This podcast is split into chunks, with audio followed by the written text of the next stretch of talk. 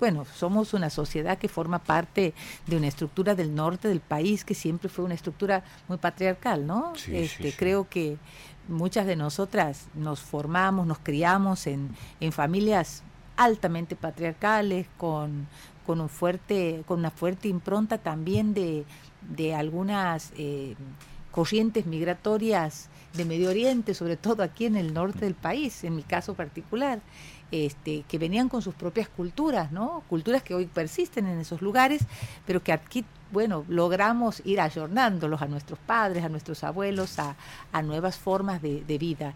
Yo creo que también esta gestión de gobierno este, ha abierto mucho las puertas a, a la igualdad. Creo que la igualdad es una de las improntas y, el romper con algunas cuestiones, algunos designios culturales también forman parte de la gestión del doctor Gerardo Zamora.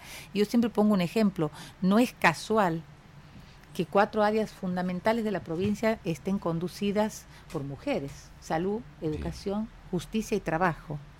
Este, nada más y nada menos, ¿no? Y el gobernador nos, debo decirlo, hoy día lo decía la doctora Omilia, hago mías también sus palabras, agradecerle al gobernador porque la verdad que trabajamos con total libertad este, no, no estamos eh, oprimidas por, por un jefe que nos dice qué tenemos que hacer o, a ver, obviamente hay una dirección única que es la del gobernador de la provincia, pero el respeto que él tiene hacia nuestras ideas y nuestro trabajo creo que ponen en evidencia el lugar que la mujer va tomando en esta sociedad. Y por supuesto debo decirlo y, destacarlo porque también es una inspiración para muchas de nosotras el rol que Claudia Ledesma Abdala de Zamora cumplió durante cuatro años en, esta, en este gobierno, llevando adelante los destinos de esta provincia y que supo estar a la altura de esas circunstancias sin dejar de lado sus responsabilidades de madre, de, profesional, de esposa, y, hoy ocupas tan, tan destacado lugar a nivel nacional que también nos, nos, debe llenar de orgullo